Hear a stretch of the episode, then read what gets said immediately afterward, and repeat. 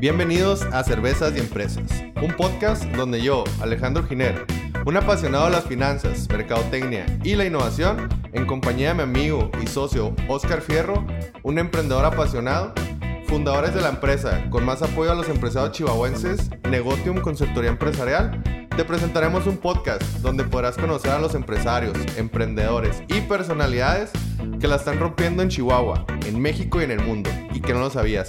Además, nos contarán cómo fue que lograron llegar al éxito, sus mayores retos, pasiones y secretos. Y todo esto de una manera totalmente orgánica, fácil de digerir y por supuesto acompañado de unas cervezas bien heladas. Comenzamos.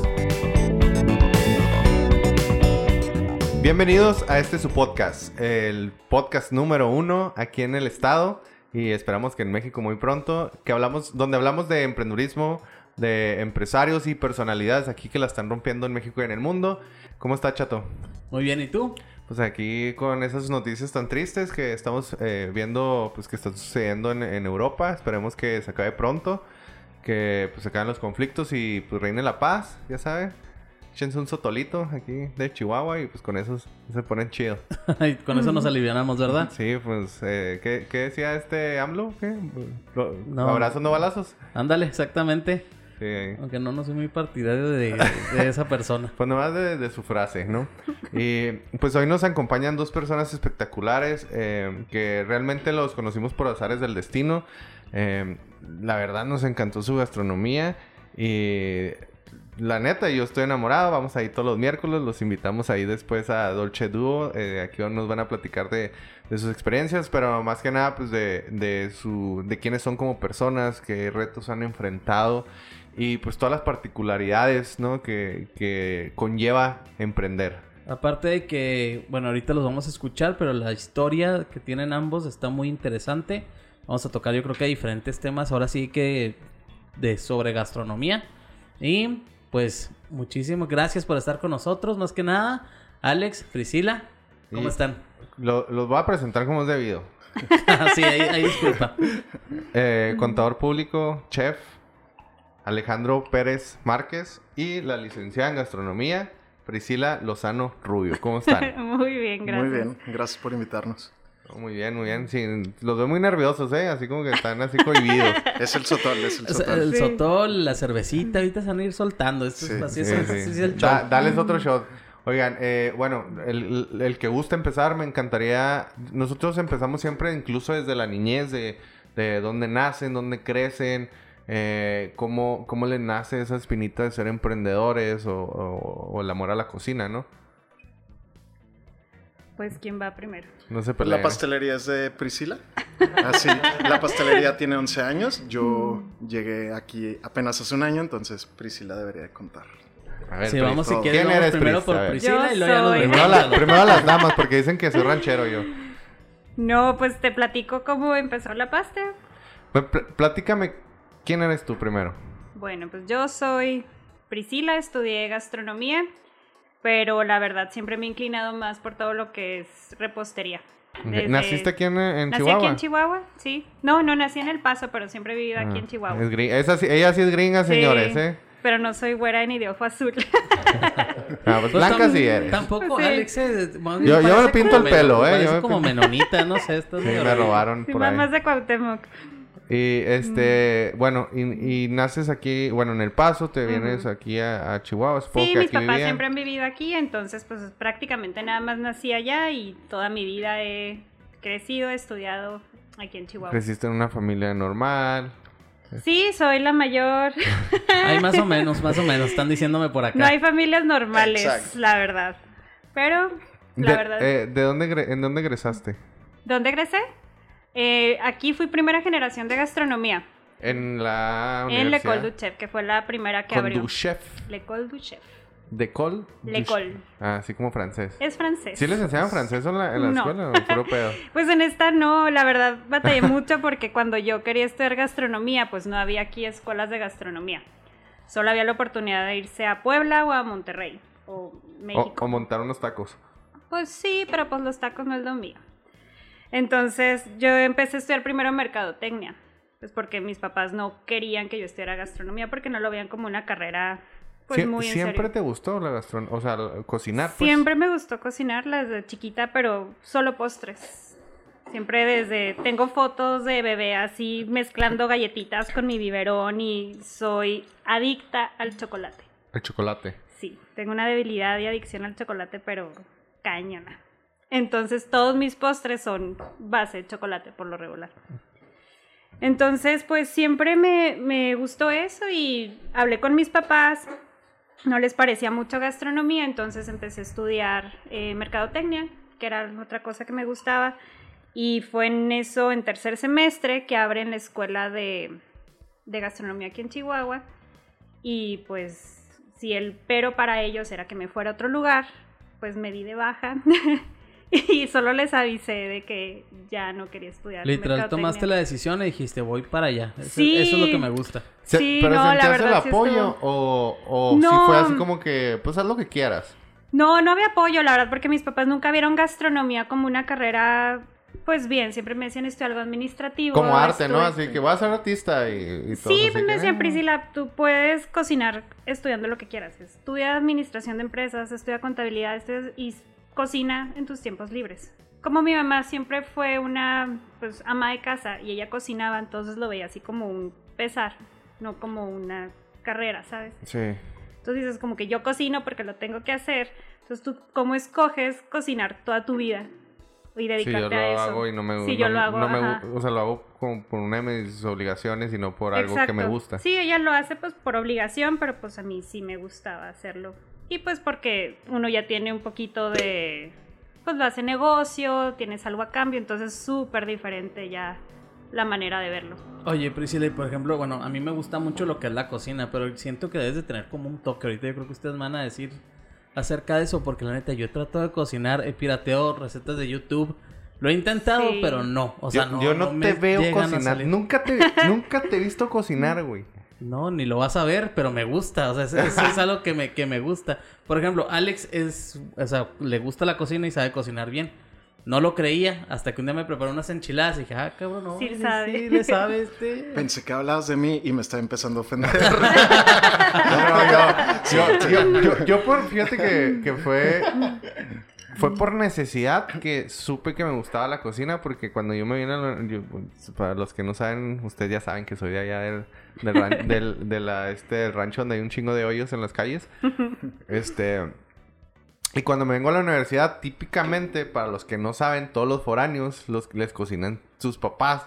Y se los mando. Y se los mandan. Y yo dije, no, no, me- yo- a mí me cagaba la comida así como recalentada. O sea, Ujú. yo algo que odio es la comida recalentada. A mí no me gusta. O sea, incluso yo mismo aunque haga algo al día siguiente es como que ya no, pues ya no sabe igual. ¿Sí, sí me explico? Ujú. Entonces yo iba a comprar. Le dije, ¿saben que los que se gastaban en, en mandado? Digo, digo, la- la- lo que van a cocinar, denmelo a mí. Me dan 300, 400 pesos en ese tiempo, ¿ah? Porque ahorita pues yo... van a Sí, "No de mames, limón". un cereal una leche, alcanza güey". nada. Sí, y un apio. Este... Y, y ya... Y yo me empecé a, a- a comprar mandado. Yo ni, sa- ni, sabía qué pedo. O sea, yo llegaba y... A ver qué este pedo, ¿no? Y yo empecé a ver recetas, agarré libros de recetas y empecé y me gustó mucho la cocina. Pero digo, en tu caso fue diferente, ¿no? O sea, tú ya sabías que te gustaba. O sea, Pues es que creo que uno desde chiquito se va inclinando por ciertas cosas y yo siempre fui más como por ese lado. Me llamaba la atención gastronomía o arquitectura, que las dos son como que artísticas. Porque eh, administrativo, pues sí, o sea, ahorita lo termino haciendo pues porque no me queda de otra, pero no es como que algo que me gusta. es como un side del, del, del ser empresario, ¿no? O sea, Sí, y la verdad, yo estar en una oficina sentada no, no me No es veo. lo tuyo. me- no, o sea, yo necesito nada. estar arriba, abajo, moviéndome, o sea, Sí, no. claro. Sí, no, no iba a disfrutar. Y aquí nomás veo que Alex. cuando Ay, cuando saliste de la, de la universidad, Mm. ¿qué hiciste? ¿Te dedicaste a, a qué? De saliendo de gastronomía, cuando terminé la carrera, me fui a estudiar una, eh, pues como una maestría, una especialidad a Buenos Aires. Y estando allá, me hablaron de la escuela donde yo había estudiado que necesitaban una maestra de repostería y panadería. Entonces mi pienso era quedarme allá en Argentina, ya estaba trabajando, ya me habían ofrecido ahí en un restaurante un puesto, empecé como practicante y ya me habían ofrecido ahí la, el puesto. Y en eso me marcan de aquí de la escuela que necesitaban una maestra, que pues yo era como que la opción. La verdad la pensé, pero en ese tiempo fue cuando mi abuela se empezó pues a ponerse malita, entonces fue que me regresé y pues ya me quedé aquí dando clases. Ya estabas hablando así con el acentito. Eh, Sí. che, boludo.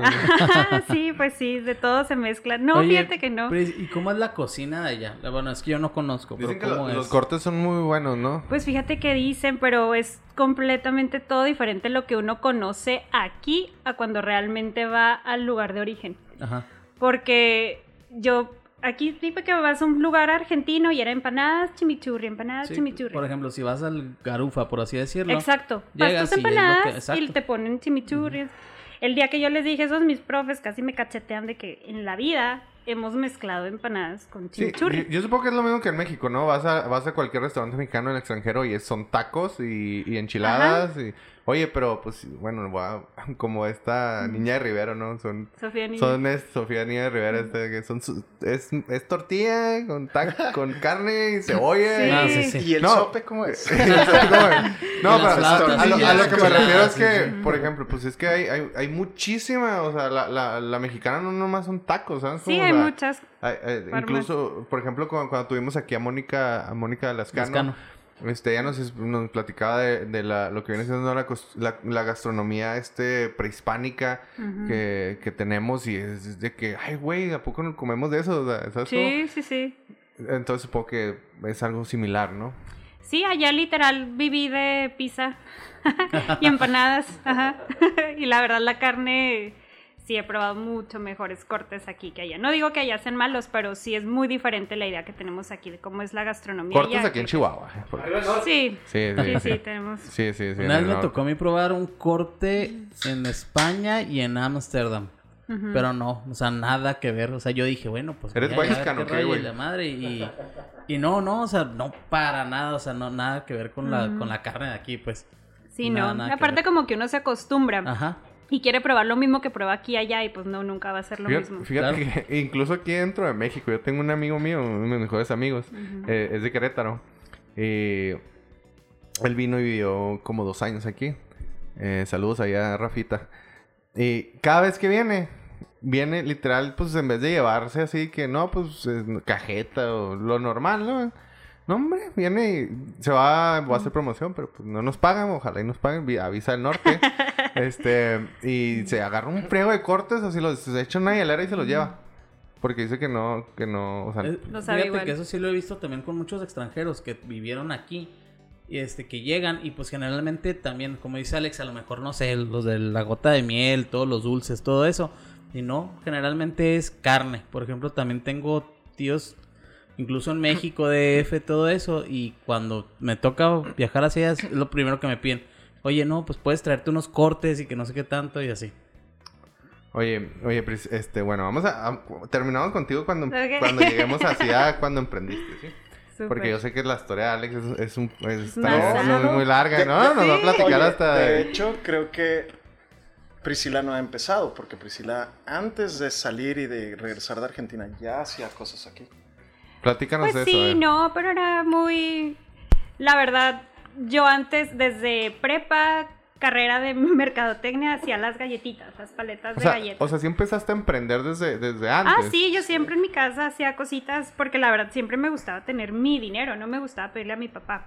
O sea, de alguna manera tú tenías claro que querías cocinar y querías hacer lo tuyo. Sí, ejercí presión poco a poco. No, no, o sea, o sea, realmente siempre estuvo ahí. A lo mejor no lo es. Sí. Porque, porque creo que es algo muy común en, en, el, en las personas que no, no saben que están emprendiendo, ¿no? Exacto. Sí. Eh, O sea, el, el hacer así que galletitas y venderlas, oye, pues ya empezaste a emprender, güey, o sea.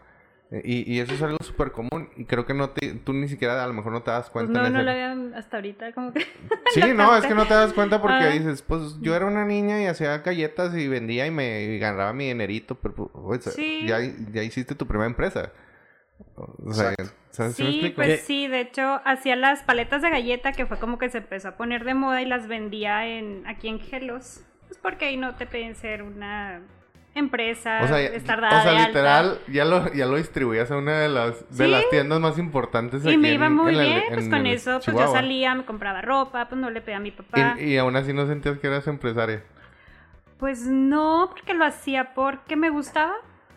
Fíjate. Era un gusto. Pregúntale el número de probador que es, déjelos, está dentro de los primeros 100. Es, es increíble, o sea, O sea, Ajá. wow. Sí, sí, sí. creo que empezó Creo- con- cuando era el kiwi. No, el y, y fíjate, Sí, de Ah, hecho, o sea, sí. así de viejito. no, hombre, Ah, sí, y- no y- manches. y fíjate el, el- La ven joven. Sí, Ojalá estuviéramos en YouTube, porque la verían muy joven.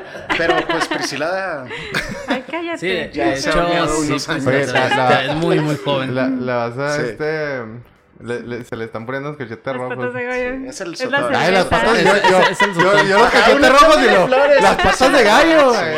No, no, pues sí te, ves- sí súper Sí. joven, ¿eh? O sea, Priscila le, le tiras una flor y es el vato que no le quiere comprar una flor a su novia así. No, se las come. Ella solita para ella. así, así es, Priscila. Para no No, me ofrezca que me las como, gracias. Sí. Sí. Oye, eh, y eso, o sea, qué chido porque, pues, desde hace mucho eras empresaria, pero no te diste cuenta. Ajá, pues sí, ¿Qué- hasta ahorita qué- acabo de captar. Digo, digo, quizás es, es- sí tiene mucho que ver la cultura en la que crecimos, ¿eh? O sea, el, el chip así que tenemos, porque ahorita, si tú te metes a una página de negocios, te salen niño de 7 años, este, es empresario. ajá. Hace podcast. Hace, Hace podcast. podcast. Ajá, o sea, literal. Y, y en otros países sí lo ven así, ¿sabes cómo? y aquí sí, es como sí. que, no, pues mi vecinito este, creó algo ahí en la computadora, pero pues está jugando. o Super sea, X. sí.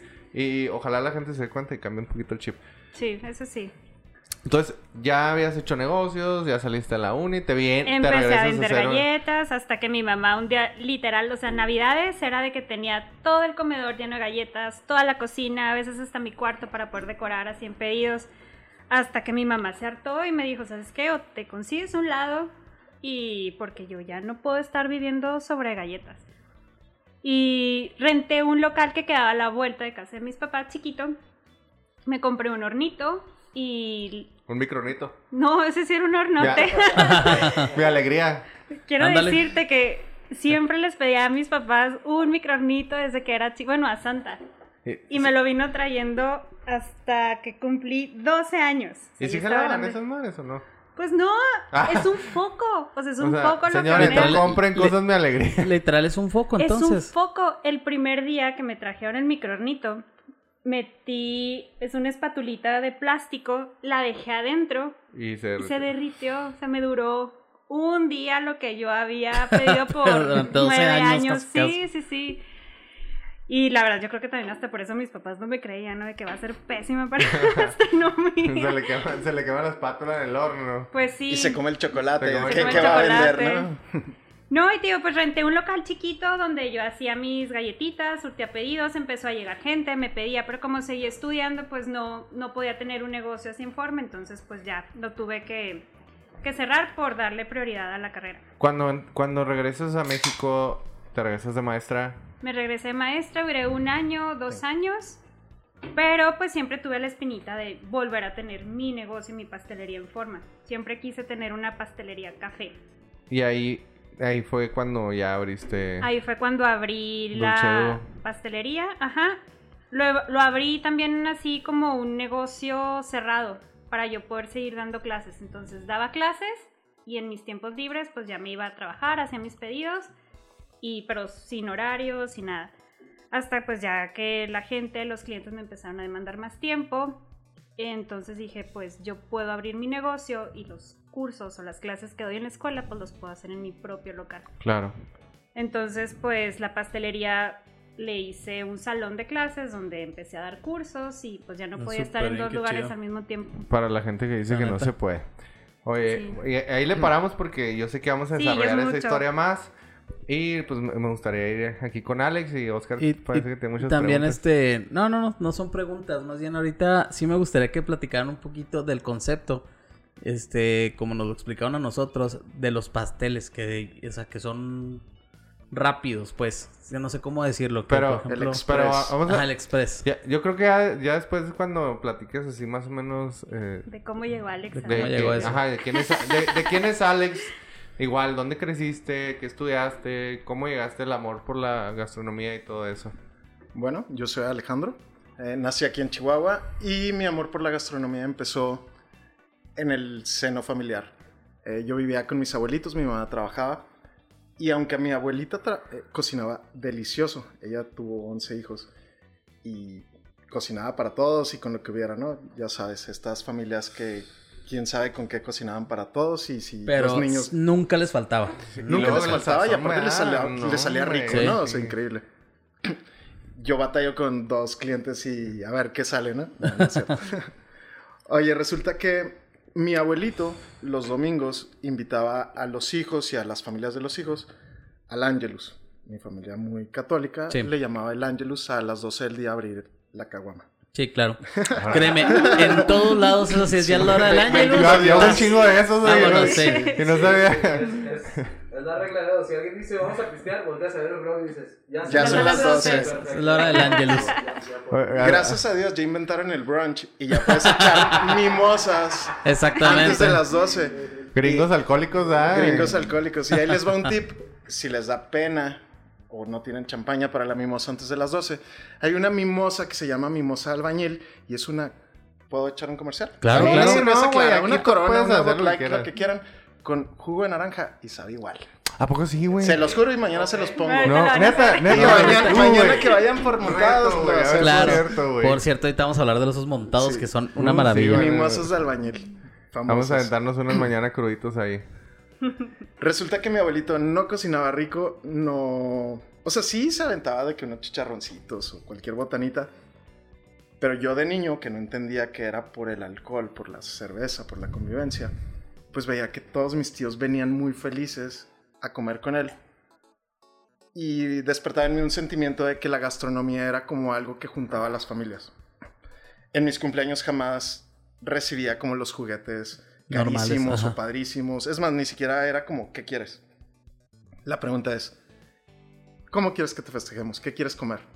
Entonces la gastronomía siempre fue una forma de juntar a la familia, de pasártela bonito, de demostrar cariño. Fíjate, Alex, que es muy cierto. Yo tengo familiares ahí en Veracruz y se da igualito. O sea, cada vez que había un evento o que yo iba a visitarlos o algo así, era, oye, ¿y qué quieres comer? Exacto. Y cuando venían aquí, era lo mismo. Oye, oye, hijo, ¿qué quieres comer? ¿Qué quieres que te prepare? Te voy a preparar esto. Y literal, era reunir a toda la familia. O sea, toda la familia es que es tenía una que estar ahí. manera de comunicar es- los sentimientos que tienes por alguien, ¿no? Y co- como en el, en el este en el libro este de ay, no recuerdo el autor de aquí de esta es mexicana, ¿no?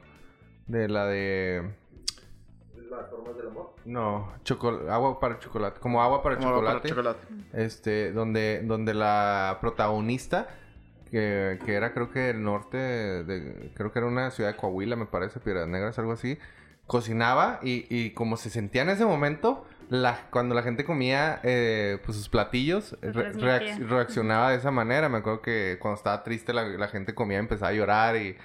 Digo, cuando estaba Sí. horny, se ponían a hacer cosas. Lloraban más. Lloraba, Cuando estaba enojada y así, ¿no? Y creo que eso, es algo muy cierto. Aparte, es, la- es, el- es la única manera de contentar a una mujer, güey. Es la manera más eficiente, pues, de contentar a una mujer.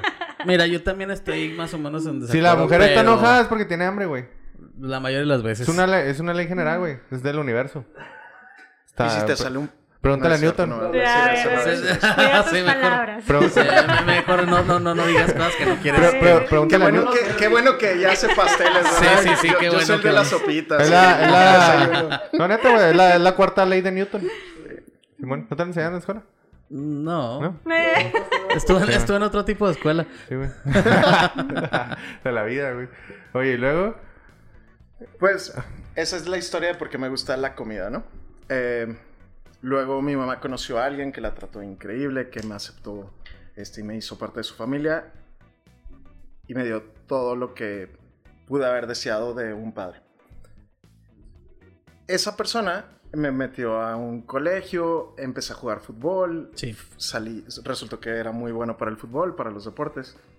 Y a mis 17 años me fui a México a jugar fútbol, a- al América, a hacer mi, mi training y No todo manches, eso. fregón, es güey. padre. Y luego conseguí una beca en Vancouver para jugar fútbol en la liga semiprofesional de, de Vancouver, que... De- bueno, de Canadá, que realmente pues aquí la Churubusco es mejor. Entonces yo llegaba, yo llegué No, como... pero la experiencia. La no experiencia es manches, padrísima. Está fregoncísima. Aparte puedes, es- puedes hablar, puedes estudiar inglés y la empresa de. No, en Vancouver es más inglés. Sí, de hecho, yo estuve también ahí en Vancouver y sí. Me Oye, la- Laura, Laura, así como paréntesis, Laura Esquivel se llama la, la autora de ese libro. Como agua para chocolate, que le guste leer, está chido. No vean la película, está medio porno. Oye, entonces me fui a Vancouver eh, acabando prepa y yo tenía la incógnita de qué estudiar. En la escuela nos habían hecho los, los todos esos exámenes eh, para ver como de vocación, psicométricos y de ¿no? vocación y, y salía que yo era para administración, así como tú que eres la- Todos salen para administración, güey. Sí, cuando no eres como Sí, es como eh, que, ah, pues, específicamente es Sí, como- este güey quiere ser astronauta, ponlo administrador, güey. Sí, no hay nada aquí, pues de- échale. Échale para acá. Güey raro, ponlo administrador, güey. Y tengo una tía que es arquitecta y a mí me gusta mucho la arquitectura, igual que a Priscila, como que a la gente que nos dedicamos a esto, el arte o el... Es que es como el lado creativo del cerebro, ¿no? Exacto. Como la música. Obviamente en ese momento ni siquiera lo tenía muy bien pensado porque ya había jugado en el América, ya me habían ofrecido algo en, en Vancouver, entonces yo me estaba volado, me valía lo que me hubiera salido ahí. Me salió administración o contabilidad porque, gracias a Dios, salí muy bueno para los números. Ujú. Y ahorita va el por qué, digo gracias a Dios. Pero pues me fui. Mi papá es contador, mi tía era arquitecta, entonces... obvi- Bueno, ahorita que hablabas del emprendimiento y que decías que Priscila no, no sabía que estaba emprendiendo desde chica, creo que a muchos nos pasó de niños A la mayoría, yo creo, ¿no? que para que tu papá te dejara ir de vacaciones o te dieran algo, tenías que hacer pequeñas actividades. Sí, sí, que lavar los coches. Que se renumeran con un permiso. Con un o permiso algo. o algo. Sí, que oye, hice jardín esto, esto y esto. y- Exacto. Tú no, güey, tú eres white chica. Bueno, Sí, Sí, sí, que- tu- tus permisos eran a Ámsterdam y comer cortes. Sí, sí, güey. Sí. ya- fue grande. Sí, ya aparte siento está- que era con mucho monchis. Ya sé- por Sí, sí, alguna sí. razón. De que no, güey, no mames, mi papá me está pidiendo, güey, que lleve el- los perros a cortar el pelo, güey, por ir a Amsterdam. O sea, no mames, y la chingada. Pues no sé dónde aprendiste Conozco a hablar gente así, güey, que pero... con 50 mil pesos vive bien. Ya sé, ¿verdad, Sí, güey? ah, una historia o como sea, del norte, como, como muy Sí, de cabrito. sí, haz de, cu- haz de cuenta, así, así es Oscar. Entonces, Pero me acoplo chido. Sí, sí, sí. como sí. para poder pues tener esos permisos, tenía que trabajar en la empresa de mi papá. Bueno, no de mi papá, en donde él era el director en los veranos. Esa empresa es Deloitte, que es muy Ah, conocida. Ah, sí, cómo no. Mi sí. papá era el director de aquí de Empresa más Chihuahua. grande de consultoría del mundo, nada más. Nada más. Y luego fue el CEO de México, de todo México. Y pues todos los veranos desde secundaria, así fuera a ir a sacar copias, pues algo aprendí de contabilidad. Sí, claro. Entonces, en Canadá pues me fue bien, me pagaban por gol o porque en mi equipo ganara, pero no me pagaban con dinero, me pagaban con una tarjeta de vales de Safeway, que es como el Walmart de Sí. Canadá. Ah, pues tú, tú Sí, sí, tú sí, sí me lo tocó, viste. sí. Entonces no tenía dinero, tenía ya salía con alguien, Tenías dinero electrónico. tenía dinero electrónico, eran mis primeros bitcoins. y la chica con la que salía a Argentina, sus papás tenían un, un restaurante. Entonces no teníamos dinero para irnos a comer, pero teníamos dinero para ir a comprar el mandado y poderlo cocinar. Ajá, poder Entonces, hacer algo. Ella le hablaba a sus papás y le decía, oye, queremos hacer chimichurri o una carne o bla, bla, bla. Entonces nos íbamos a Safeway, comprábamos con los vales y nos poníamos a cocinar. Entonces desde ahí fue como, sí, la comida sí junta a la gente, la comida sí te hace Sí, como totalmente. expresar amor, la comida sí te hace ver un poquito más guapo. No sé, o sea, es... es el alcohol. No, sí, Obviamente compraba... ¿sabes Sí, no, eh, el alcohol es mágico, güey. voy a poner- el es voy a poner un ejemplo, un ejemplo súper claro. A casi nadie le gusta comer solo. Es o sea, a la gente le gusta... Es mejor comer acompañado. A la Sí. gente le gusta así que, no sé, quieres ir a comer y, y- y no, no eres como que voy a tal restaurante solo, o sea, le hablas a tu amigo y, güey, vamos acá y vamos a comer, ¿no? O sea, es, es- ese es un ejemplo muy claro porque a la gente no, no le gusta comer solo. Claro. Es, es raro, o sea, comes solo y es más, hasta comen menos y te sabe menos la comida. Sí. Bueno, te diré. Tú eres Netflix rico, no güey. es compañía. ¿Y eso No, que tiene que eso? Yo no soy rico, pero pues... Los ricos tienen Yo, yo sí como, yo sí como solo, a mí sí me gusta. Oye, en el restaurante de repente llega alguien solo y empieza a comer de los postres de Priscila o de la comida que hago. Y aunque esté solo, lo ves como bailar. Y es la primer... Así dice Ale- esa es la medida de Alex de cuando a alguien le gusta lo que come. O sea, se pone a checarlo, si, si mueve la cabecilla y dice bailar. Cuando alguien Ujú. baila es que ya es que le está Es que ya- probado. Ajá. Ajá. Está feliz. Sé que no se han dado cuenta, pero voltense a ver los miércoles de montados. ¿No? Sí, los vimos Vean bailar. cómo bailan No, ustedes pues sí, yo bailo como jabalías de cuenta, nomás, nomás muevo la nariz. No, sí. Sí, la neta sí bailamos. Oye, pues ya resulta que en Canadá me quebré la rodilla, como todos los hombres que jugamos fútbol en el país. Cliché más grande del mundo, pero me pasó. Pero pasó. y entonces sucedió. tuve que decidir de verdad que, que tenía que estudiar. Y pues escogí contabilidad. Era una forma de... Era una forma de pagarle a mi papá todo lo que hizo por mí, ya que no era mi papá y me Sí, sí, aceptó. claro. Entonces era como una presión muy Te grande. sentías comprometido. Exacto. Entonces, por otro lado, contabilidad no estaba aquí en el TEC de Monterrey, en Chihuahua, y tenía la oportunidad de irme a Monterrey. Ah, O sea, tenemos a otro white chicken aquí. Sí. Pues no, déjalo white chicken. Pero no llores, Alex. Yo sé que es Ah, como no. una represión tuya que tienes, pero no de pasa hecho, el güero nada. aquí eres tú. Sí, Sí, sí, aquí sí, eres Sí, tú el el de aquí. camisa de marca eres tú. Sara, Sara es una marca. El, el pasito, güey. Oye, y pues ya me fui a, a- a Monterrey, me recuperé de la rodilla, empecé a jugar con rayados, bueno, en fuerzas básicas y, Ujú. y todo eso. Y me fue muy bien en, en contabilidad. Eh, seguí trabajando un poco en Deloitte, en las oficinas de allá. Y recién graduado me buscó Cemex porque en el Ceneval salí muy alto en, en- a nivel contabilidad de todo el país, que en sexto lugar. Hijo, no. Gracias Wow. a Dios, gracias a todo lo Yo, que mi neta, papá te lo- me puso lo- a hacer a fuerzas. Yo odio la contabilidad, güey. O sea, es. Yo creo que la. ma- Todavía los números, güey. Sí, en general, pero la contabilidad no la entiendo. O sea, batallo demasiado para comprenderla. Demasiado. Sí, sí, es verdad. Doy fe. Entonces, entré a, a Cemex, perdón. Pues feliz. eh, Como entré, contador, como auxiliar, ¿cómo entraste? entré como... En ese entonces, Cemex estaba cambiando de un sistema de consolidación financiera que se llamaba Hyperion y estaba, trans- estaba cambiando al, al SAP. Entonces, eh, había equipos en los que O tenías sea, que... entonces fue hace como 20 años. Sí, soy, soy viejito. sí, por el sapo. Lo güey. ronco de mi voz no es, no es la chévere, es, es la edad. O sea, es la edad. Entonces me ofrecían irme a Europa a buscar de que, o sea, documentar todos los centros de costos y todo para poder hacer la referencia de Hyperion, que era lo que usaban, a SAP. Y pues obviamente acepté. Desde que salí de carrera me empecé con ese trabajo, estuvo muy padre, pero igual que Priscila, lo mío no es estar en una oficina. Odio estar en una oficina, odio estar en una computadora, odio no poder relacionarme.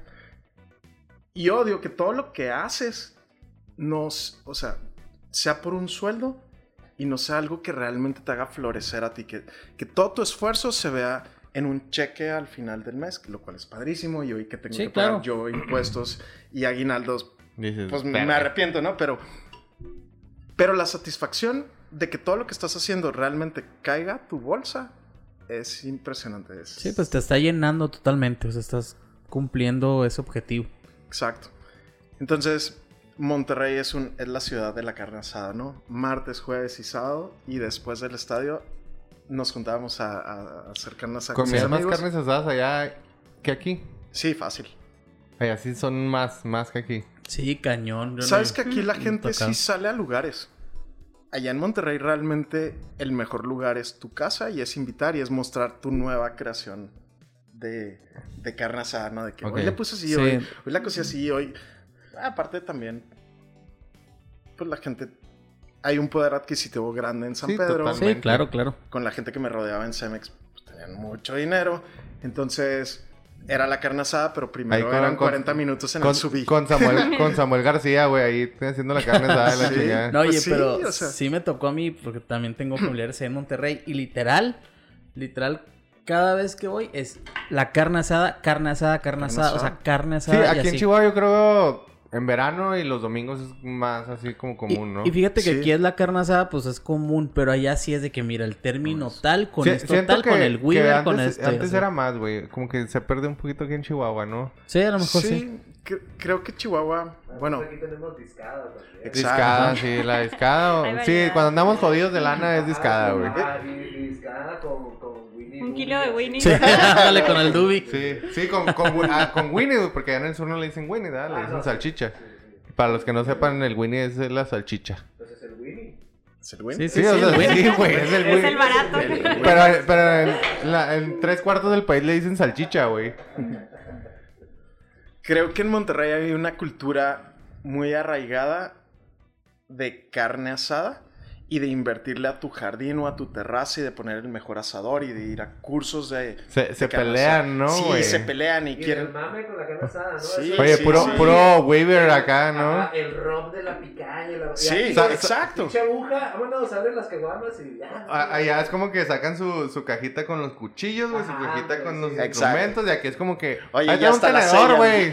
Sacas la navaja que traes, güey, para, para cocinarla. Sí. Claro. y la sellan y Sí, todo. ¿no? Imagínate que en el estadio de Sultanes, el, los palcos, ¿En el de sí, en el de base, no, no son palcos, es tú rentas un espacio al fin, donde es el home run, en la parte de home run, donde reservas a un maestro parri- a parrillero, una sala de, de jardín y, ve- y 4 o 5 kilos de No carne. mames, güey, literal. ¿Neta? Neta, y está bien chingón. ya. Bien fregón, güey. eso Está bien chingón. Neta, a mí me acabas de decir eso y que tengo que estar ahí. O sea, no. Yo así que- Y no se- me gusta se- el béisbol. No, me- no, no, no, de hecho, Ni ni le entiendo esa madre, Oye, yo así de que se podrá hacer aquí en los dorados, güey. Y se podría. Sí, pero. Y se no, podría, son- pero son- bueno. son muy mamón. Entonces, gracias a la contabilidad y gracias a todo, estuve en Cemex y todo eso, pero mi, mi trabajo era consolidación financiera. Y consolidación financiera es el trabajo más aburrido del mundo porque trabajas solo del día último del mes al día 5, 6, 7 u 8. Hijo, neta, Alex, nomás con que digas eso de consolidación financiera, yo digo, no, guacal, o sea, no, ni de chiste, no, no, no, no. En trimestre, A mí sí me gustó, pero. en trimestre estaba bien padre porque podía hacer, me podía meter de que a todos los análisis financieros y crea en mi equipo, que estábamos en Cemex Corp, eh, donde le reportábamos directamente a Zambrano, Sí. hacíamos los cuadernos de análisis trimestrales y podíamos ir a explicar las variaciones en Croacia, en Polonia, en todos lados. Te en- mantienes viajando, güey. no, deja, deja viajar. Tenía a mi cargo a los contadores de cada empresa de Sudamérica y de Centroamérica. Y podía hacer las variaciones, podía hacer el por qué subió, por qué bajó, por qué eh, la acción vale más. Y le podíamos explicar a Zambrano para que él en la junta trimestral le dijera a los inversionistas, ven, pon tu lana aquí. O perdón, no te puedo pagar tanto porque... Oye, así bajó". como paréntesis, porque creo que no, no conozco muchas personas que conozcan, eh, pues, personas de ese calibre, ¿no? Ajá. ¿Cómo era? Mamón, Ay. por lo que veo. No, No, güey, es que, no, es que la eso- verdad era muy buena la, persona. La verdad es que es como, es como si me dije, oye, pues, ¿cómo es este Carlos Slim, güey? No, pues, pues, o sea, es una persona excéntrica, es una persona reservada. ¿Cómo, Mira, es cómo una era? persona muy excéntrica. Yo O sea, llegaba con tres tigres así agarrados mm, y la chingada. tenía uno de lo- eh, en Cemex. Cemex le compró una gran parte del terreno al campestre de Monterrey, justo en San Pedro, Garza García, la parte más cara de Monterrey.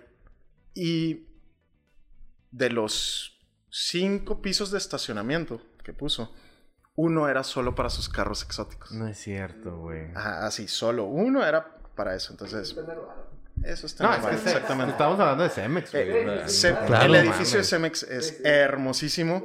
Cuando fue uno de sus aniversarios, pusieron carpas turcas y trajeron a Alejandro Fernández. Porque Zambrano lo pidió. Entonces no sé si por ahí te estoy diciendo exactamente Sí, cómo es o su personalidad. Creo que, creo que mucha gente Y con gusto fino. de cómo, Fino. de- de cómo es una persona multimillonaria, güey. O sea. Bueno, tú, tú, tú, tú convives diario con Oscar.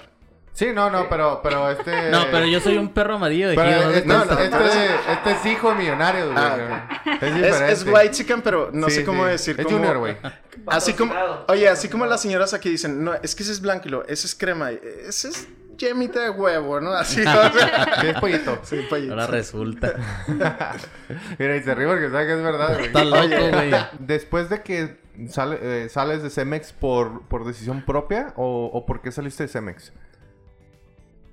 Salí de Cemex porque a partir de que agarré el puesto de gerente de información financiera y mi, mi trabajo era tan poquito y se enfocaba solo en esos días, Ajá.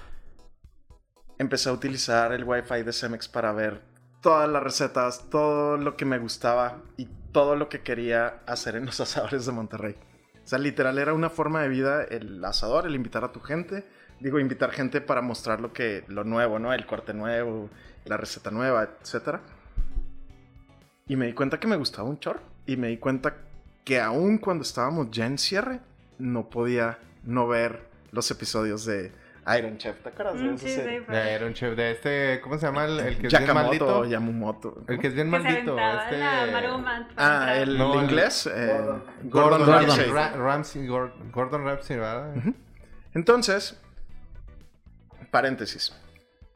En algún momento tuve que llevar a uno de los inversionistas probables de Cemex a cenar y él me dijo que quería ir a la Fonda San Francisco. Era un lugar chiquitito, en un lugar un poquito feo en San Pedro.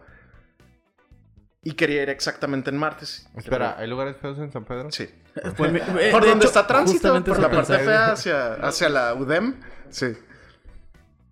Y pues, le dije, sí, vamos a donde quieras. Resulta que ese día, el chef Herrera, que es el juez de Masterchef de hoy de México, había hecho una marteada en la que invitaba a un chef súper famoso. El chef Herrera es muy famoso en Monterrey porque hace esto. Los martes es el peor día de todos los restaurantes. Es como el, peor, el día que menos la gente sale a consumir. Entonces, muy atinadamente hizo las marteadas. Significa, yo te invito a ti, Alex, que haces enchiladas en tu restaurante. Y digo, Alex hace enchiladas y son las mejores de Delicias y es el mejor chef de Delicias. Y sus enchiladas están hechas con chile no sé qué y tortilla de acá y bla, bla, bla. Y yo voy a hacer unas enchiladas y venga a ver cuáles están más fregonas. Ese día era un chef famoso, lo llevé y me enamoré del concepto. De verdad era así de que un chef saca un- la entrada en un plato blanco y el otro en uno negro. El- Sí. Sí, como te- duelo. Un, un duelo, ¿no? Era un duelo, exacto. Entonces, el que el plato que te gustaba te lo quedabas y el otro lo desechabas. Y el que quedara con más platos en las mesas ganaba. Entonces, el otro chef tenía que limpiar todo el restaurante. y la- Y se hacía muy padre. No sé, fue, fue algo muy divertido y me. Sí, te vendían la experiencia, ¿no? Sí, exacto. Y aparte eran chefs no de Monterrey. Entonces, podía invitar a Enrique Olvera si quieres. Y me enamoré del concepto y empecé a ir todos los martes. Entonces, a partir de ahí, mi pasión por la comida como que subió y busqué una escuela de cocina y dije, pues si todos los días salgo a las 5 y no hago nada, mejor me pongo a estudiar de Ajá. verdad. Y algo que te gustaba. Y algo que me gustaba. Entonces conseguí una escuela que es Culinart, que está ahí en Gómez Morín, de donde salió este chef famosísimo aquí en Chihuahua de la cocinería, Oscar. Ujú. ¿No, ¿Cómo se llama? Oscar Cortázar, que es un crack. Y resulta que de casualidad llegué ahí, pregunté, y todos los días saliendo de Cemex me pasaba a estudiar. Entonces salía, no salía a las 5 o 6, salía a las 10, 11, pero salía emocionadísimo y Sí, claro. me con la imagino. cabeza así explotando y quería cocinar y llegaba a mi casa y me ponía, le seguía, ¿no? Y un día cuando me iba a graduar, eh, ya tenía un tiempo literal lavándole los platos al chef Herrera. Le había, ido un había ido un día a su restaurante y le dije, oye, por favor, déjame cocinar, déjame aprender, déjame, si quieres que estacione los carros, los estaciono, si quieres que me seré, me Pero seré. déjame veo. O sea, déjame Ah. estar aquí. Eh, y él tiene una historia similar en la que él había trabajado en cervecería o en algún lugar así y a sus 40 también decidió dedicarse a esto. Entonces, como que me agarró de pupilo y, y me dijo, sí, vente, vente a la camotiza. Y yo, ah, qué chingón van a vender camotes. No, pendejo, vente a Para chingarle, güey. Sí, o sea, de verdad, yo decía, ah, camote, qué padre. Pero también va a a un camotes, chef, güey, famosísimo en camotes. Oye, el- todo, todo tonto, así. todo chiflando así como el que los que venden camotes Sí. aquí, ¿no. Ni puede. Sí, no puedo. A ver, échale. No, yo menos. Ahí dice Priscila que si le avientan otro sotolito o Ah, cerveza. sí, claro, no. quita lo que quieras. ¿eh? Yo también, porfa. Ahí, este. Oye, y bueno, vamos a, a acelerar esto un poquito porque ya nos tardamos. Perdón. No, no, no, no, no por ti, ¿eh? O sea, Sí, este, perdón. está súper interesante todo, pero vamos a, a tocar un Ahí poquito va, más de puntos. Resulta que un día Cemex, ya sin Zambrano, ya con el nuevo eh, mesa directiva, dice, gastamos un chorro. Necesitamos un outsourcing de todos los contables y de todos los otros procesos. Entonces contrata a IBM. Sí. Y me dicen, oye, este, pues de tus tres empleados los tienes que cortar. Tú vas a hacer todo y un equipo en la India. Y les dije, no, el que se quiere ir soy, Soy yo. yo. yo. estoy... Cuatro niños en la India y tú. Sí. Ya quiero hacer otra cosa. Quiero hacer comida. Quiero poner un restaurante. Y, y los chavos que tengo, hay uno que es genial y que les va a servir muchísimo. Entonces me dijeron, bueno, nomás ven a la siguiente junta de consejo en la que, en la que pues te despidas. Y ya, ese día hice un desayuno, llevé botana a la junta de consejo, Sí. llevé mi filipina y les dije que me retiraba porque iba a abrir mi primer restaurante. Entonces ya había, ya había pasado un tiempo haciendo un, un, eh, Menú. Un plan. un plan con la, con, con la Secretaría de Economía en la que te regalan los refris y muchas cosas y te consiguen Sí, hasta el local. En, e- en ese tiempo. En ese tiempo, sí. Y así me despedí, entonces dejé a alguien encargado, me fui, me, me llevé mis ocho años de finiquito y gracias a Dios así pude poner mi primer restaurante en Ciudad de México. ¿Y por qué Ciudad de México? Porque mi, a mi papá lo habían Cambiado ahí. cambiado, sí, ya no era el director de aquí, sino se había ido a México. Eh, yo quería poner un restaurante en el que enseñara la cocina del norte en México y tenía un socio que cocinaba vegano, entonces si yo hacía una hamburguesa de carne, él hacía de lentejas, por decir algo, y si yo hacía una lasaña de carne, la hacía vegana. ¿Cómo Y- se llamaba el restaurante? Cito, Cito con... Así. Seiteo. Seiteo. Eh, estaba a 150 metros del Ángel de la Independencia, conseguí Sos, un lugar imagino. fregoncísimo.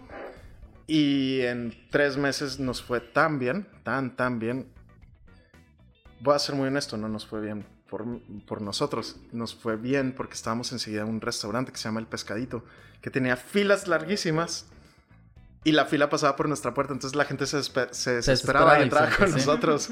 Y nosotros, pues no sé, nos fue súper bien gracias a eso. A los tres meses, mi mamá también me dijo así como, siempre quise poner un restaurante y me estaba yendo muy bien. Entonces le dije, órale, pongamos uno juntos y, y abrimos Italiancito. Cito, Italiancito. Pues sí, estaba en Anzures. Este.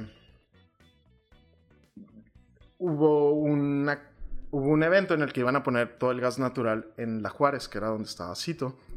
Y el dueño del edificio me dijo, oye, pues no vas a poder trabajar en tres meses. Si quieres, si quieres vete, no pasa nada. No, o sea, no hay penalización. Ujú. Y en Italiancito nos había ido tan bien que el restaurante que estaba enseguida tronó. Entonces estaba libre local y entonces lo puse junto y pudimos juntar las cocinas de Italiancito y de Cito y con la misma gente podíamos atender a dos restaurantes y las ganancias se fueron muy arriba. Muy arriba. Eh, la gente que ya nos conocía nos empezó a decir como, oye, qué rápido creciste, qué rico está y bla, bla, bla. Cuando quieras abrir algo más, dime y yo le meto y no sé qué. Y a los dos años pusimos Cito Roma. Y era un bar de hamburguesas y de gin and tonics en la Roma, literal, Insurgentes esquina con Álvaro Obregón.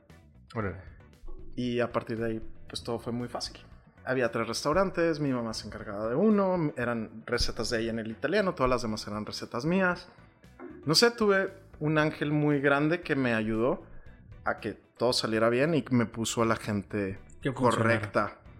Porque más que yo ser bueno en algo, siempre me rodeé de la mejor gente y por eso crecí. ¿No estaba por un bar irlandés? ¿Un pub? ¿Sí? ¿Cuál? El, el- ¿El Cito Roma? Ajá. ¿El de la Roma? Sí. Ah, Sí, en, la, en la calle de atrás. Gracias por ir al mío, ¿eh? No. Chidos, como- creo que sí, creo que sí llegué a ir cuando estaba en la universidad. Un- Una vez tomé un seminario ahí en Ciudad de México y, y, pues obviamente vas a la- ahí. Pues es que estábamos muy, muy cerca del Mercado Roma y creo que el bar que dices estaba enseguida del Mercado Roma, entonces sí. Eh, luego, en ese bar que puse, empezamos a hacer un evento los miércoles porque traía toda la idea del Chef Herrera, gracias. Ajá. En la que... Salud. Salud. Salud, salud. Sonido. ¿Qué querías? Ahí lo tienes de entrada, ¿eh? Para el podcast. Sí, para, para que nadie diga que no fue mi idea. De origen, de origen. Oye, pues resulta que hacía catas en las que, perdón, por la zona en la que estaba ya nos patrocinaba Campari. Entonces, como teníamos un brunch, hamburguesas y gin and tonics, nos regalaban el Aperol Spritz y madre y media. Eh, empecé a conocer a muchos chefs de la, de la zona. Y los miércoles invitaba a una comida italiana. Entonces, Campari nos regalaba vinos o la, la europea nos regalaba los vinos, nos mandaba un mixólogo, Sí. un sommelier. Y empecé a conocer a mucha gente. Y un día hicimos una peruana y me enamoré de la comida peruana. Y me asocié con el dueño y chef del Mercadito Peruano, que es uno de los mejores restaurantes de Ciudad de México. Que casualmente no es un restaurante, son puestos de comida en el Mercado San Juan. El Mercado San Juan, para los que no lo conozcan, es el mercado donde todos los chefs compran todos los Todo. productos exóticos. Oye, y luego, bueno, para cambiar, Acelera. este, te seguiste con tus restaurantes, me comentabas que tenía, pusiste también en, en Cancún, ¿Cómo, cómo fue esa transición? Mi papá tuvo un accidente el día de su jubilación. Murió en la mañana de su jubilación, o sea, de la fiesta de su jubilación en, en Riviera Maya.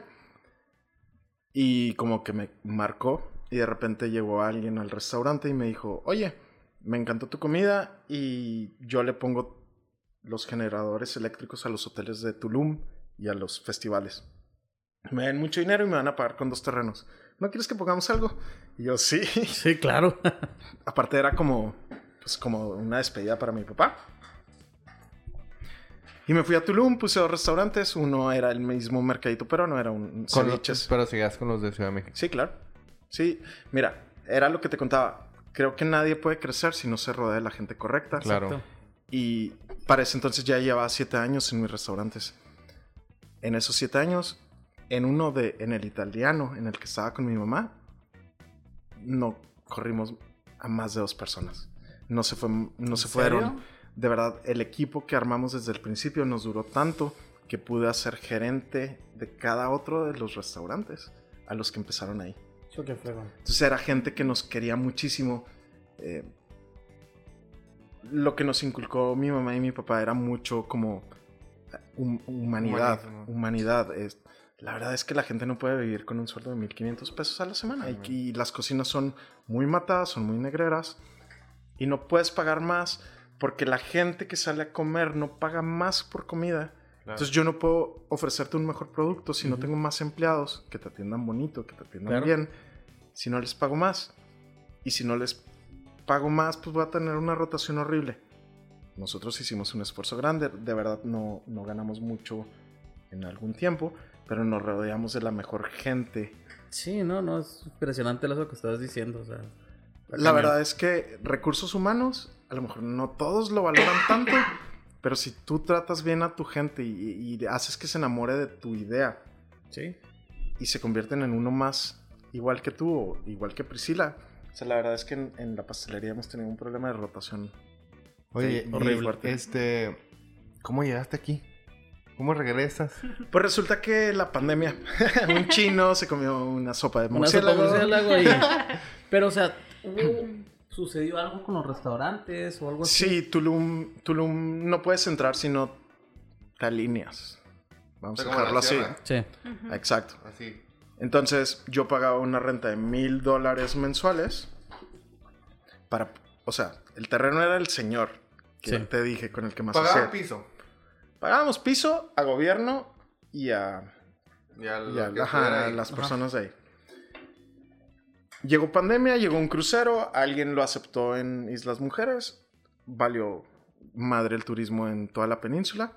Y entonces el dueño del, o sea, mi socio me dijo, cierra y vete. A mí me dan lana, a mí no me va a pasar nada, porque yo les pongo los generadores eléctricos. Tú, llégale. Sí. Entonces agarré mis cosas, no sé qué, y el día que llegó el camión para llevarnos toda la cocina que había llevado desde Ciudad de México, un- pues una persona de gobierno que está inmiscuida en todo eso me dijo, no, no te vayas. Tu producto gusta mucho y yo tengo tres bares aquí, tres restaurantes, bares aquí en Tulum. Eh, mejor ayúdame, sé que ganas tanto. O sea, sé que O sea, ganas ya sabía tanto. Ajá, te ofrezco lo mismo, pero para que me atiendas cada uno de los tres. ¿Quieres? Y pues la verdad, estás en Tulum, güey. No te quiero decir ni de chiste. Entonces dije, sí, venga, me quedo. Y le empecé a ayudar. Y estuve ahí varios. Bueno, estuve dos meses.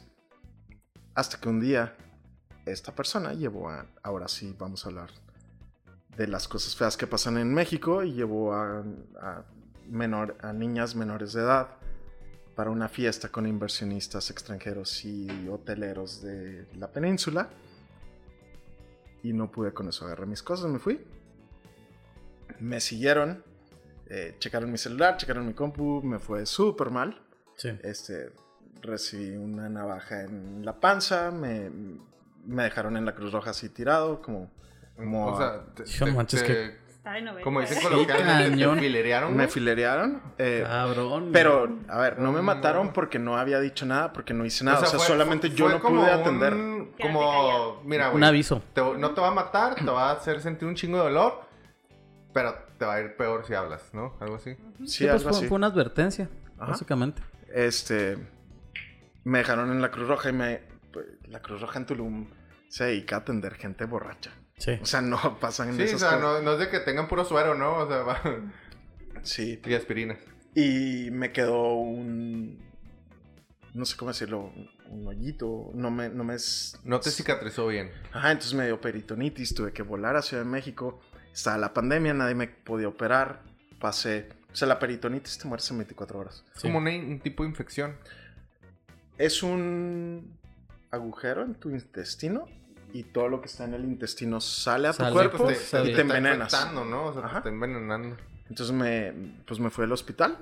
Estuve 25 días en el hospital.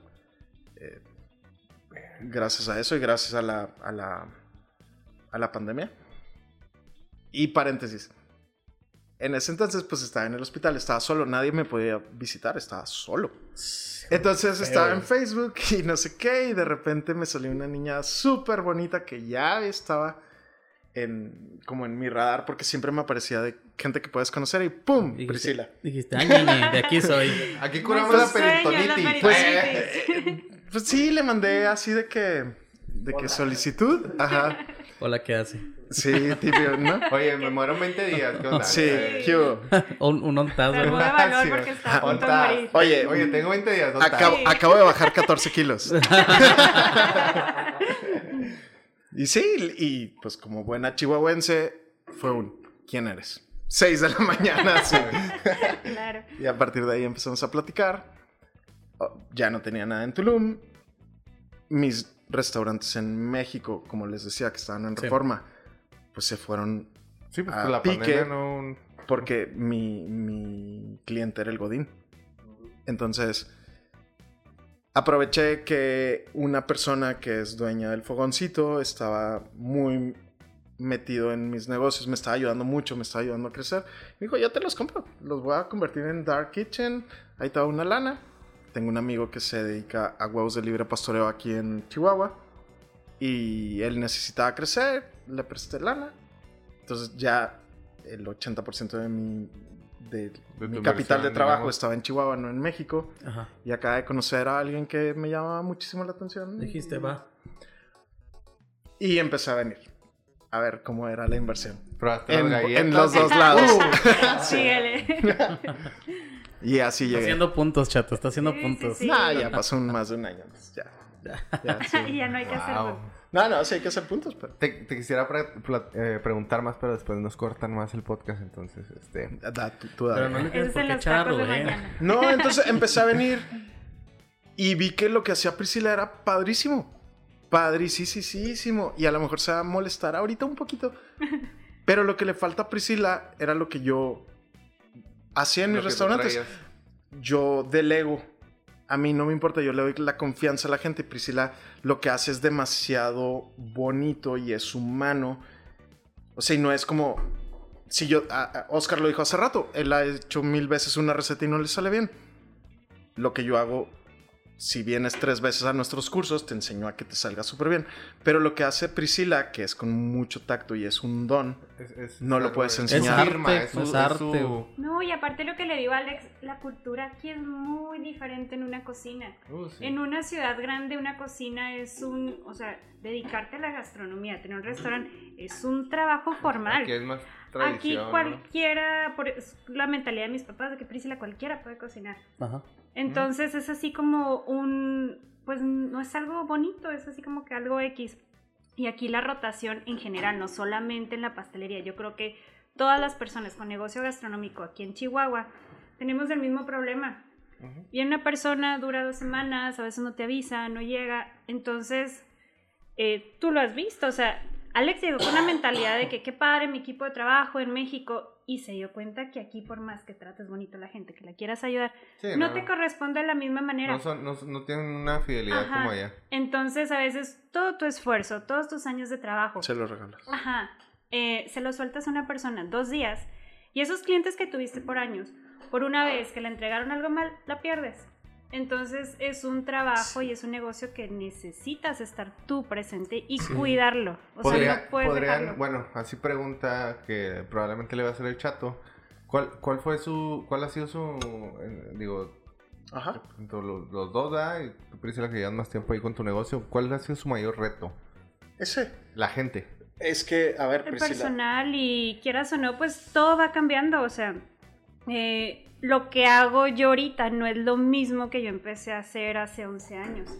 Tienes que irte como que acoplando a lo que la gente pide. La competencia es cañona. Si un día yo saco un pastel con esta decoración, al día siguiente, y más Ya ahora con pandemia, ya ni siquiera son negocios mi competencia. Ya son señoras que eh, se dedican a hacer pasteles en casa. Lady Multitask.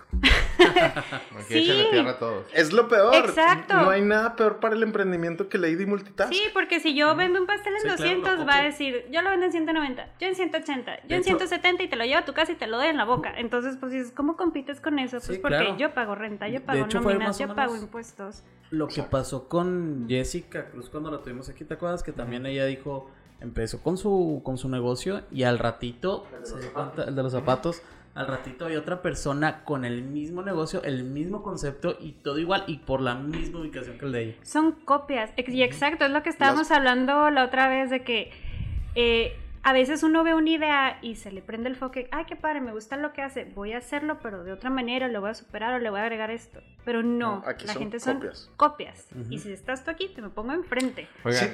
Así porque no tengo mucho tiempo y me, gustaría que la gente supiera. ¿Qué es, quién, o sea, qué empresa es Dolce Duo? ¿Qué hace? ¿Dónde, eh, o sea, cómo, cómo es todo el concepto? Lo que decía ahorita Oscar. Pues mira, lo que queremos ahorita es, Alex está enfocado 100% a todo lo que es cocina salada, que es lo que le gusta, y yo enfocada 100% a los postres, que es lo que me gusta.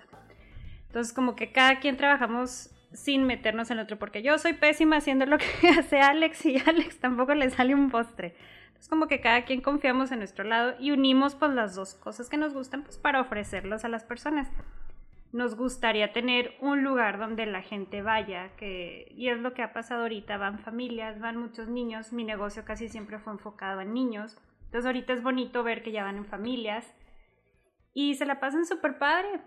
A veces nos duran de que horas y horas platicando y eso se siente bien bonito porque quiere decir que están a gusto. Fíjate, como paréntesis, yo creo que eso nos pasó, ¿no, Alex? Nosotros nos invitaron. Sí, pero nosotros somos muchachos vez. borrachos, güey, no somos familia. Y eso No, que no, vendemos sí. alcohol. Porque no quieren. Porque no quieren. No, pero li- literal es este, llegamos y sí, el, el lugar es muy cómodo. De hecho, para los que no sepan, porque muchos a lo mejor lo relacionan más con, con los postres. Y este, por ejemplo, yo lo tenía relacionado totalmente con pasteles, galletas y todo ese tipo de cosas. Y ahora que fui, Alex tiene su parte que es como restaurante de desayunos, comida y eso. Es un brunch Es un de todo el brunch. día. Y la verdad es que está muy, muy, muy rico. O sea, digo, nosotros fuimos, el lugar está muy cómodo, te tratan muy bien. Y la comida, mi respeto. O sea, ahí sí, Alex, no manches. Los, yo creo que lo que hemos probado, a lo mejor no ha sido todo el menú. Pero al menos yo probé las enchiladas, probé creo que Los sopes. chilaquiles, wow. Los chilaquiles. Los- digo, nuestro platillo favorito es, es, eh, pues van a ser los montados de barbacoa que Sí, respetos, de ahí nos compartió la receta Alex. es- este, La verdad es que es, como están hechos y todo, este, a lo mejor suena mucho comercial, pero la verdad es que está muy rico. O sea, la, la barbacoa como le hiciste y como, como ha estado junto con las salsas, se nota que le pones ese toque No, como de cariño. Y el, y el póster que, híjole, hay un póster ¿cuál que era el mostachón. Mostachón es una belleza. Híjole, el el mostachón. Sí, el, sí, el mostachón. Tú pediste, pedimos dos, ¿te acuerdas? Uno, uno era el especial de San Valentín. Ah, sí, cierto, en corazón. sí. este, ajá. Y, Después nos besamos. Después no, sí, lo pedimos juntos, nos lo comimos ahí, este, solitos. Pero no, el, el mostachón, wow, eh. O sea, Sí. te lo juro, no. Yo, yo soy de las personas, a mí me encantan los postres, pero soy de las personas que si me empalagan, lo dejo de comer. Es rara la gente dulcera, sí. Y el mostachón es, es un postre que lo puedes seguir comiendo sin, y no te empala. O sea, cada bocado te sabe al- como si fuera el primero. Entonces, híjole, la verdad, tienen mostachón cuando vayan ahí. Y obviamente los tacos de, bueno, los montados de barbacoa. Pues yo creo que todo. O sea, yo creo que dense- des- vale la pena que se den una vuelta. que no nos quisieron dar. Este, las Les personas. traje, Está. tiempo, Sí, tiempo, sí. tiempo. Oscar nos dijo que no comía azúcar. Ajá. Y nosotros, aparte de Dolce Duo, tenemos una marca de postres keto. Eh, keto, la dieta keto está muy de moda, es no comer harinas, no comer azúcares. Puedes comer todo lo que quieras mientras no pases de 50 gramos al día de cualquiera de esas dos. Entonces, hoy les trajimos una, unos eh, cheesecake brownies. Receta total de, de Pris que vendemos en bio y que estamos intentando meter, vender en más lugares.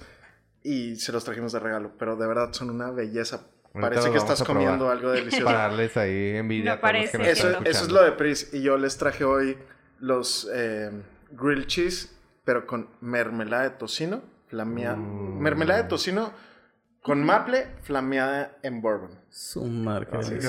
A mí me dijeron y empresas. lo- Yo dije, vámonos más allá. Sí, vamos al allá. norte. Exactamente. Ahora sí que nos Que se vea sorprendiste, mi que Alex. viví en Vancouver. Bueno, la verdad es que ya se nos acabó el tiempo, no quisiéramos, este, quisiéramos seguir más. Tiempo.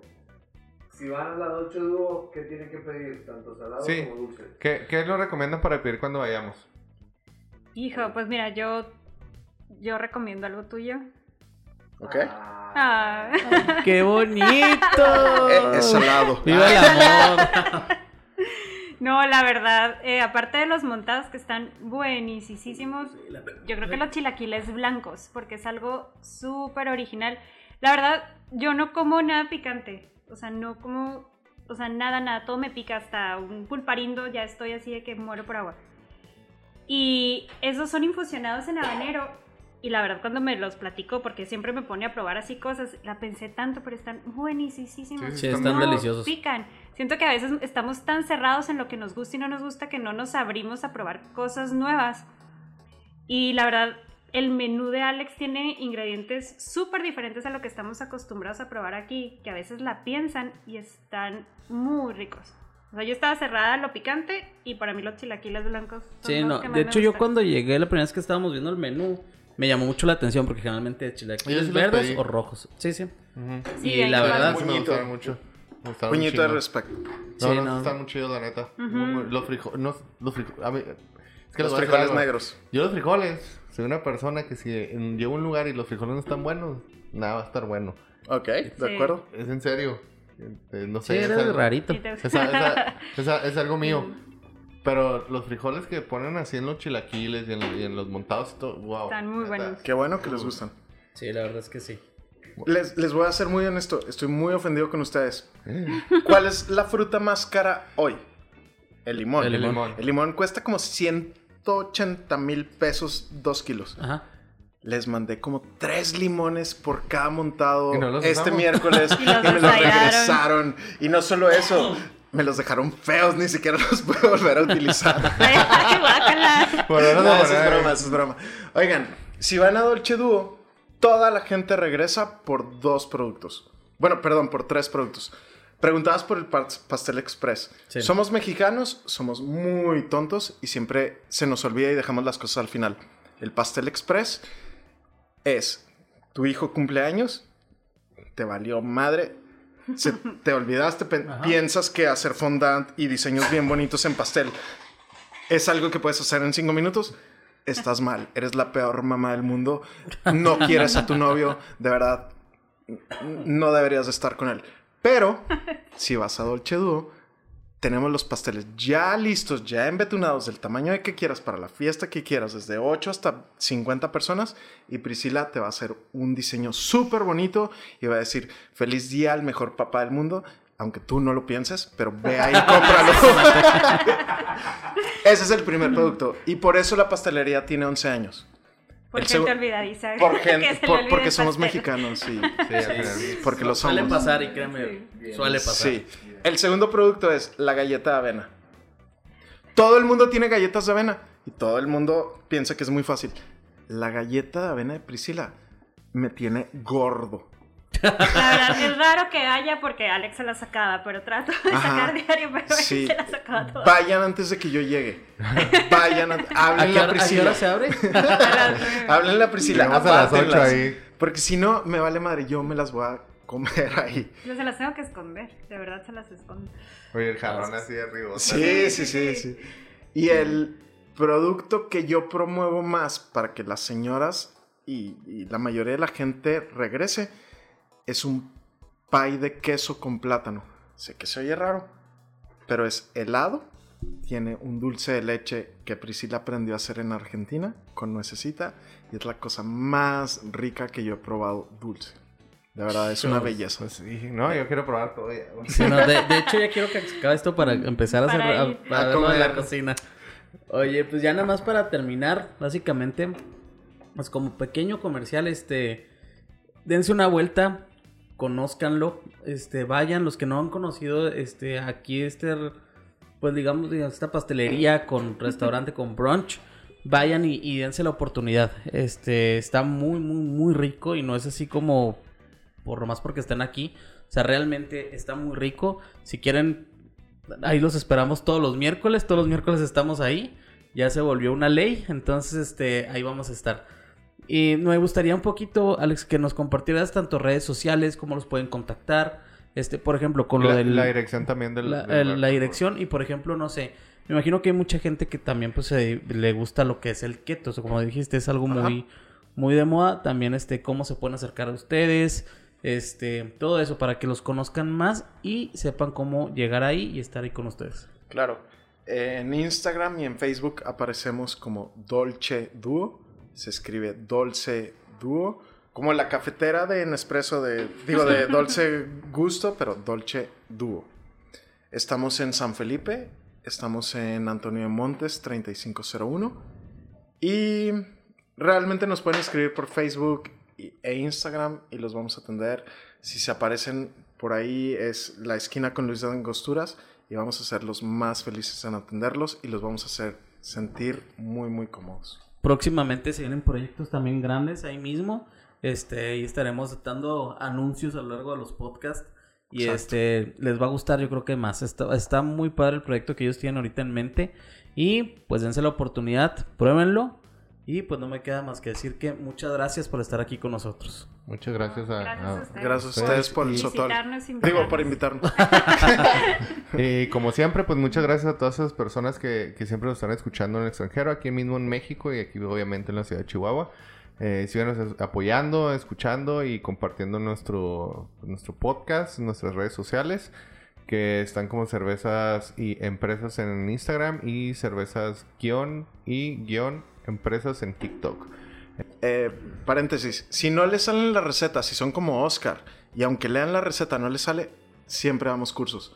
Priscila da cursos de comida, de, de postres, de, macarrón, de macarons, de alfajores, de todo. Y yo doy comida salada desde niños chiquitos hasta Muy gente Y- de la tercera edad como Oscar. Búsquenos, Entonces- en, su- búsquenos en sus redes sociales y si no los encuentran, pues encuent- eh, pregúntenos a nosotros. Nosotros los contactamos directamente con ellos. Y pues no nos queda más que decir que muchas gracias y nuestro podcast pues ha terminado. Nos podemos ir a pistear. Saludos. Salud. Comer.